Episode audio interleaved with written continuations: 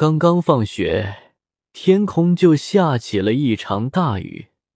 小猪望着哗哗啦啦的雨，不知道该怎么回家了。这时候，他的好朋友小熊看见了，就对他说：“小猪，小猪，你是不是没有伞呀？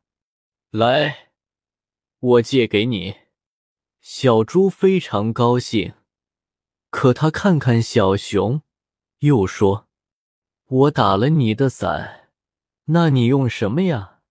小熊从书包里拿出雨衣，说：“没关系，幸好我今天带了雨衣。”小猪点点头说：“好的，好的，谢谢你。”我明天一定还给你。说完，就和小熊挥挥手回家去了。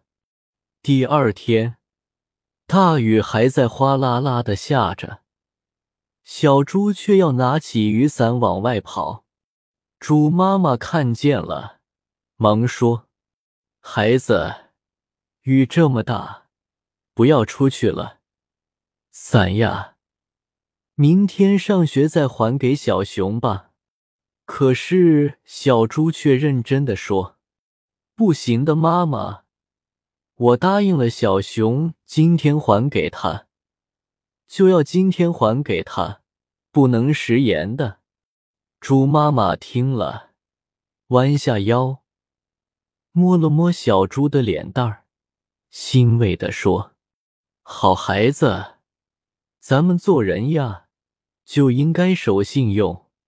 故事中的小猪是一个守信用的好孩子。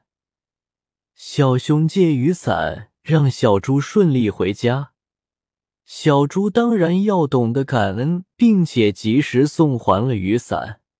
我们应该要向小猪学习，做一个守信用的孩子，这是做人的基本美德。